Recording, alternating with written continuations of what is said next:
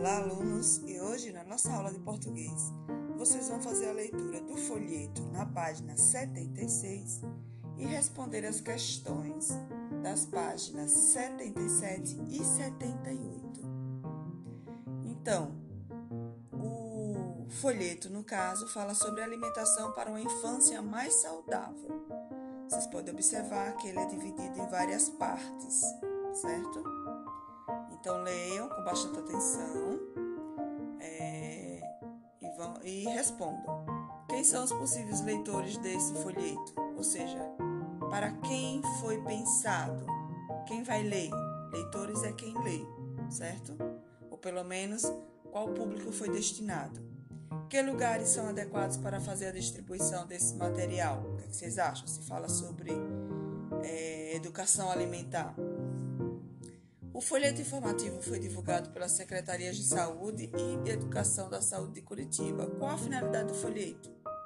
Será se é orientar que os leitores alimentem-se adequadamente e convencê-los a adotar hábitos saudáveis? Ou é o contrário? Certo? Então basta você tem que fazer a leitura atenciosa em sua opinião, por que esses órgãos públicos produziram esse folheto? Ou seja, o que, que espera que, que essas pessoas façam é, com essas mudanças de hábitos? Né? Na verdade, está propondo mudanças de hábitos, melhorar os hábitos alimentares. O que significa comer bem?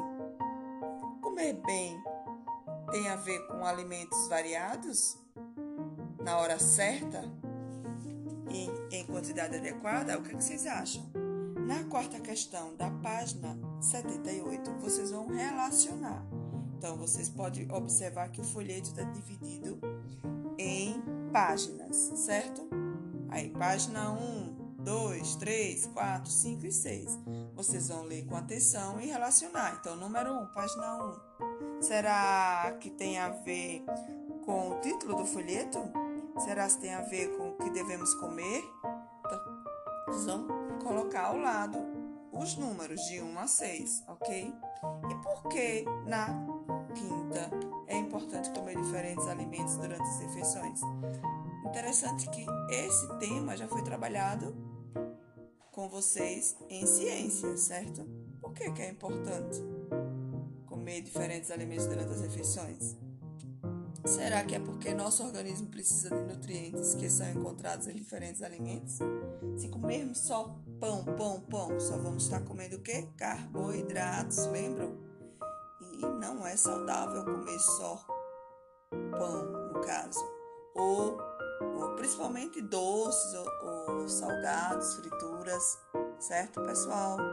Então é isso, vamos é, fazer essa relação de ciências com português, tá? Tchau, tchau, um abraço, qualquer coisa é só chamar.